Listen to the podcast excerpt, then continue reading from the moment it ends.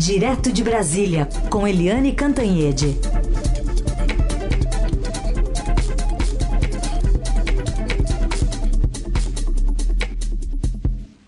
Tudo bem, Eliane? Bom dia.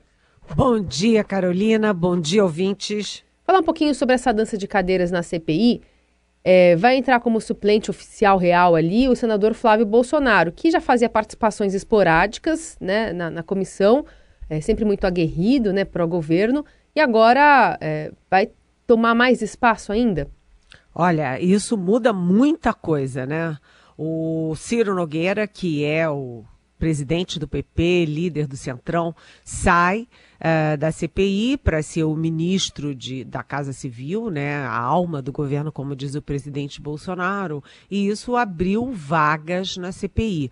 O Luiz Carlos Renzi, que é um senador é, é, do sul do país, ele é muito curioso, né, porque ele só fica batendo na mesma tecla o tempo inteiro, ah, cloroquina, ah, cloroquina. Ele faz uma conta meio doida que é o seguinte, se milhões se contaminaram e só morreram 550 50 mil é porque uh, a cloroquina salvou os outros milhões. Ou seja, é uma figura um tanto é, peculiar. Mas o que interessa nisso é que o Heinz assume a, a cadeira titular, que era do Ciro Nogueira, e o Flávio Bolsonaro, que é o filho 01 do presidente, assume a suplência.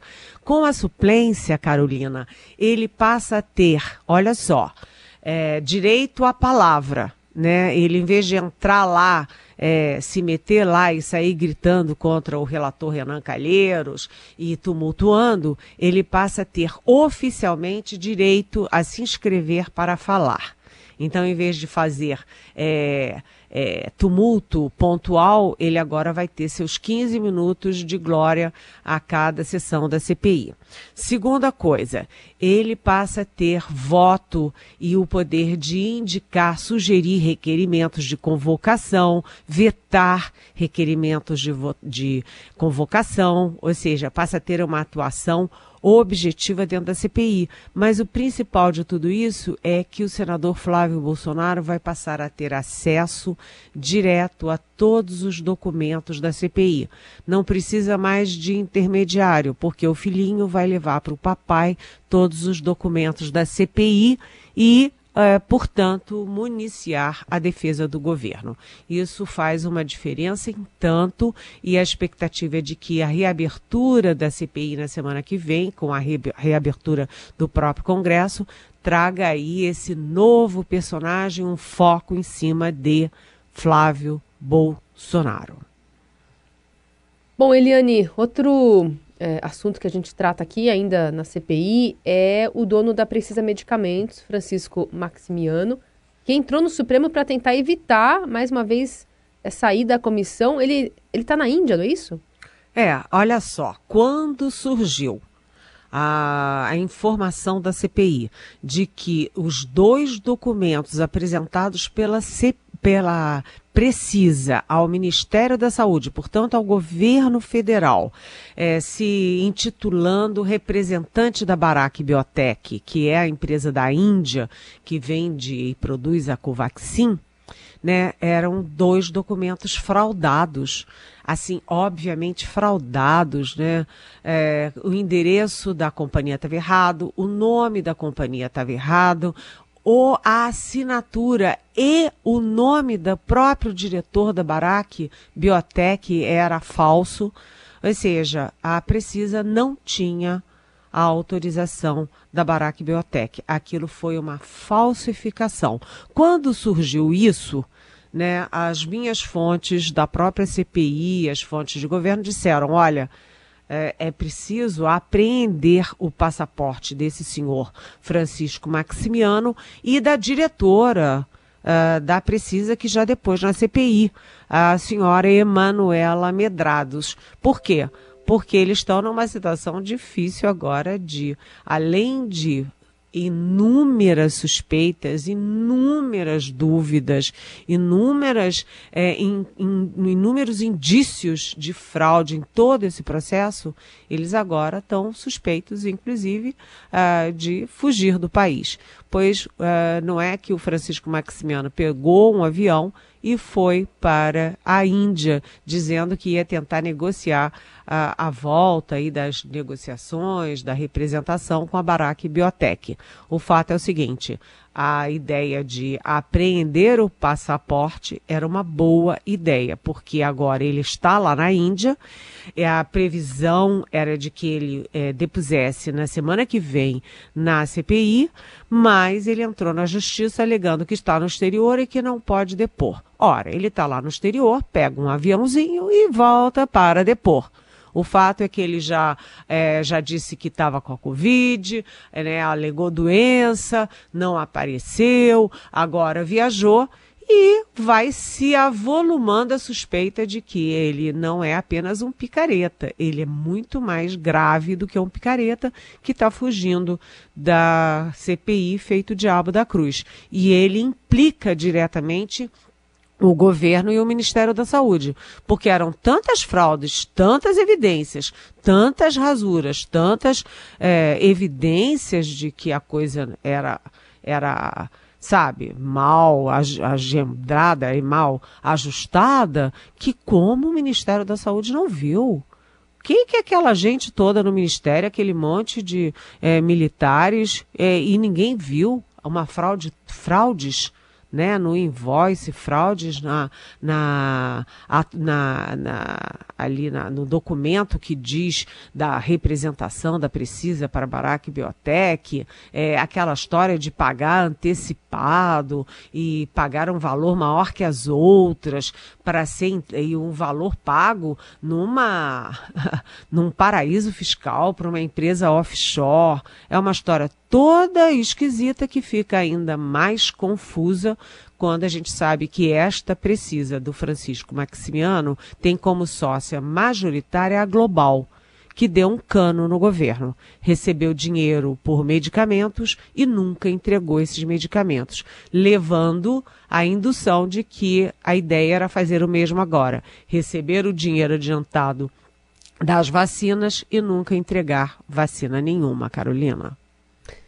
Muito bem. Bom, a gente está de olho também, Eliane, você mais do que nós, na Polícia Federal, nesse ex-ministro né, da, da Saúde, Eduardo Pazuello, que teve um papel importante é, nesse início de pandemia, na continuação da gestão né, da pandemia pelo governo Bolsonaro.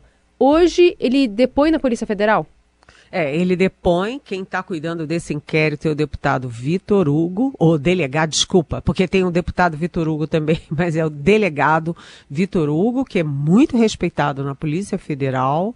Todas as minhas fontes dizem que ele é, assim, muito preciso, muito técnico, e o ex-ministro Eduardo Pazuello, portanto, vai depor na Polícia Federal é, para dizer né, aquela confirmar ou não aquela história do presidente Bolsonaro. O presidente Bolsonaro recebeu os irmãos Luiz Miranda, que é deputado federal, e Luiz Ricardo Miranda, que é funcionário concursado do Ministério da Saúde, e eles dois levaram aí as denúncias sobre a Precisa, sobre a Covaxin, que eu acabei de contar aqui.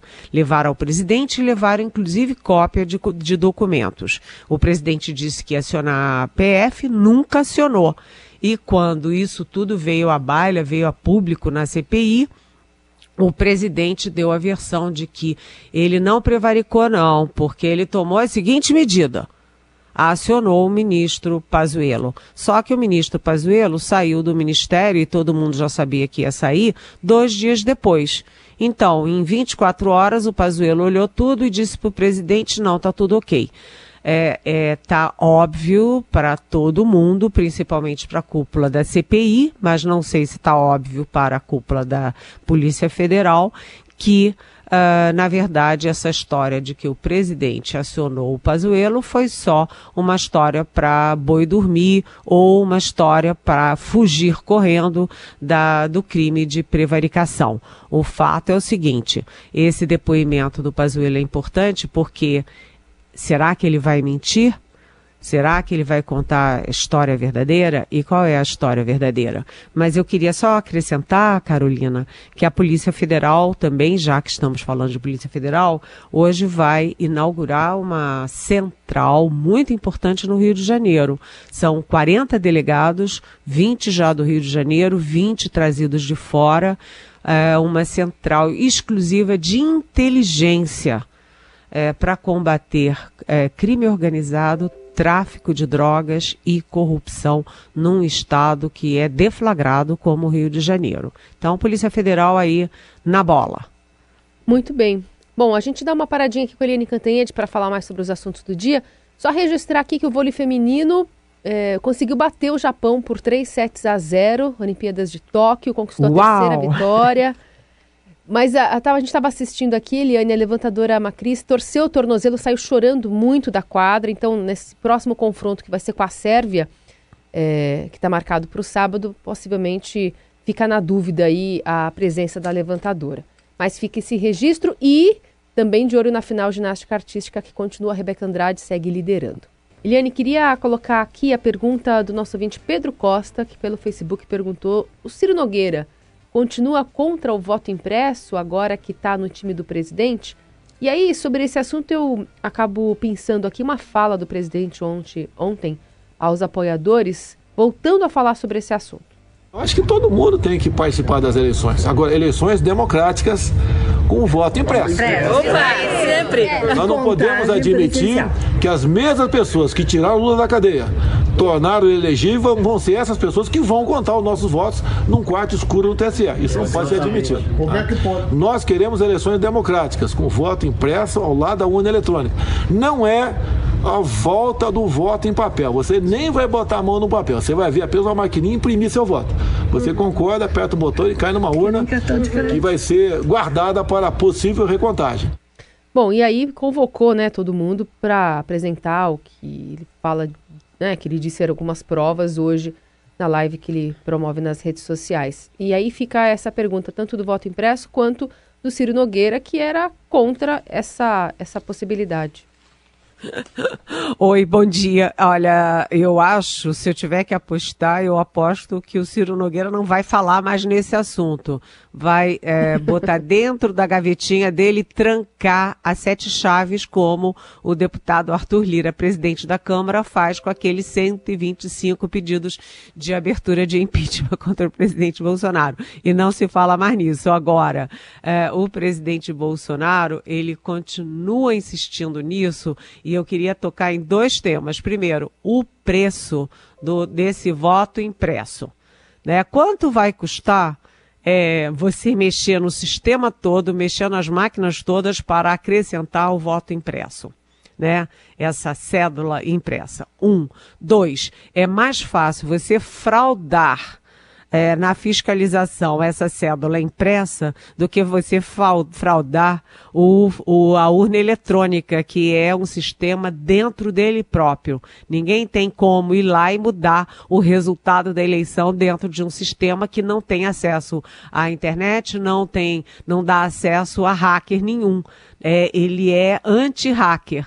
Então eu acho que você cria esse mecanismo de voto impresso é você criar, sim, a facilidade para fraudar a checagem do resultado real e verdadeiro. É isso, Carolina. Boa. É, vamos falar então sobre essa movimentação dentro do, do, do governo em relação à chegada do, do Ciro Nogueira. Tá querendo o Centrão colocar mais é, mais bracinhos, mais dedinhos, né, em outros lugares e querendo tirar, quem sabe, um naco ali do poderio do superministério de Paulo Guedes? Olha, Carolina, o Paulo Guedes, quando ele assumiu, ele já na campanha, né? Na campanha ele era o grande troféu do presidente Jair Bolsonaro. Depois, quando Bolsonaro assumiu, o grande troféu era o Sérgio Moro. E o presidente se referia a ambos como superministros. O Paulo Guedes era superministro do ponto de vista quantitativo, porque ele reuniu sob o guarda-chuva dele tudo. Né? Ele, é, ele reuniu receita, tesouro, é, planejamento, orçamento, trabalho, previdência. Ele reuniu tudo, vários ministérios num só. Então, isso dava a sensação de poder. Mas o poder não é uma questão quantitativa, é uma questão qualitativa. E nesta parte da qualidade do poder do Paulo Guedes, ele nunca teve poder nenhum. Porque ele, na reforma da Previdência, ele lutou sozinho e com o Rodrigo Maia, que era o presidente da Câmara, porque o presidente Jair Bolsonaro não deu um dedinho de ajuda para a aprovação da reforma da Previdência. Depois, o presidente Bolsonaro sentou durante longos meses em cima da, das reformas da, da tributária e administrativa. O presidente nunca apoiou, nunca estimulou as privatizações, nunca foi liberal na economia e, além de tudo, é corporativista, gastador, populista. Então, Paulo Guedes, na verdade, ele foi um superministro só do ponto de vista de campanha, de boca para fora. E, além dele já. É, já ser é, um ministro que não era aquela Brastemp toda, ele vem perdendo uh, o poder, ele vem perdendo é, nacos importantes do ministério, vem de, perdendo discurso, vem perdendo credibilidade e assessores porque você vê que vários assessores dele da privatização e tudo foram embora, porque disseram: olha, esse governo não quer fazer nada do que o Paulo Guedes diz que vai fazer. Então, agora, para é, acomodar o Centrão, o presidente cria o Ministério do Emprego para dar um único emprego, que é o emprego do Onix Lorenzoni. O Onix Lorenzoni, que vai ser candidato ao governo do Rio Grande do Sul, ele simplesmente vai ficar só oito meses no governo, oito mesezinhos e vai embora. Mas ele ficou com os maiores fundos do governo, que são o FGTS e o FAT, o Fundo é, do Amparo ao Trabalhador. E agora, é, não satisfeito, o presidente está sendo muito pressionado pelo Centrão para dar também o orçamento e o planejamento para o Centrão. Ou seja, a faca, o queijo, o prato e, e tudo para o Centrão. O Paulo Guedes vai enxugando. E como é que ele reage? Ele uh, fica anunciando reforma tributária e no, o novo Bolsa Família, para fingir que tem poder. Mas todo mundo sabe que ele não tem mais. Eliane, queria puxar aqui a pergunta do Daniel, é, comentando a foto publicada pelo governo em homenagem ao Dia do Agricultor. Diz ele, é, diz muito sobre o que pensa o governo na questão agrária, sobre a responsabilidade de um jovem reacionário do Nordeste, né, se referindo a essa foto que foi apagada, inclusive ontem, das redes sociais, porque trazia uma, na contraluz uma pessoa segurando uma arma, né? Não fazia nenhuma menção não tinha nenhuma referência nessa foto ao Dia do Agricultor. Olha, essa, esse, essa peça de propaganda do presidente eh, Jair Bolsonaro e do governo Bolsonaro é uma peça que não é apenas é, errada, equivocada, ela é imoral. Por quê? Porque ela tem, contém dois erros crassos. Primeiro, ela trata o trabalhador rural, o nosso agricultor, como jagunço, porque agricultor porta enxada, não porta armas, fuzis. E a foto que eles puseram era um jagunço, de chapéu de jagunço, com uma arma é, no ombro. Isso é um estímulo à guerra no campo, à milícia no campo. O presidente Jair Bolsonaro é, investiu muito em liberar armas para civis nos centros urbanos. A Polícia Federal está é, com recorde de registro de armas para civis no governo Bolsonaro. E agora você vê que não é só na área urbana, mas também na, hora, na área rural. Ou seja, guerra urbana, guerra rural com todo mundo armado. E a, o segundo erro daquela peça é, Daniel e Carolina e ouvintes, é que é, insiste no negacionismo, porque diz, né, enaltece o fato. Ah, eles não, não fizeram aglomeração, eles não fizeram isolamento, não fizeram quarentena, eles continuaram trabalhando e por isso o povo brasileiro continua comendo. Ou seja, é uma peça de um reacionarismo, de uma mensagem nefasta ao povo brasileiro, tanto que foi retirada rapidamente do ar, mas todo mundo viu. Claro. Bom, Eliane, a gente segue acompanhando então todas essas movimentações em Brasília, também lá em Tóquio, né? Um olho em cada lugar. É, é, mas eu queria também falar, tem uma outra perguntinha que eu achei bacana. Tem hoje a gente tem muita perguntinha. Você não quer fazer mais uma, Carolina? Deixa eu ver. Um, tem umas qual, boas. Qual, qual pergunta aqui você queria queria falar? Porque a gente, na verdade, está um pouco estouradinho por conta da, das Olimpíadas. Ah, não, não. Então vamos falar das Olimpíadas. Vamos lá. É, eu queria enaltecer a nossa Maíra Aguiar, que tirou o bronze no judô. É, parabéns, Maíra, muito legal, muito bom. É, e agora a gente está aí com o coração aos pulos por causa da Rebeca, que tem boas chances de fazer lindamente. E a teve, como você já disse aí, a notícia de que a nossa seleção brasileira de vôlei bateu as japonesas em casa. E são Uh, vai indo devagarzinho, a gente podia estar indo muito melhor, mas são vitórias individuais que aquecem o nosso coração. Obrigada, Eliane. A gente volta a falar amanhã. Até amanhã. Beijão.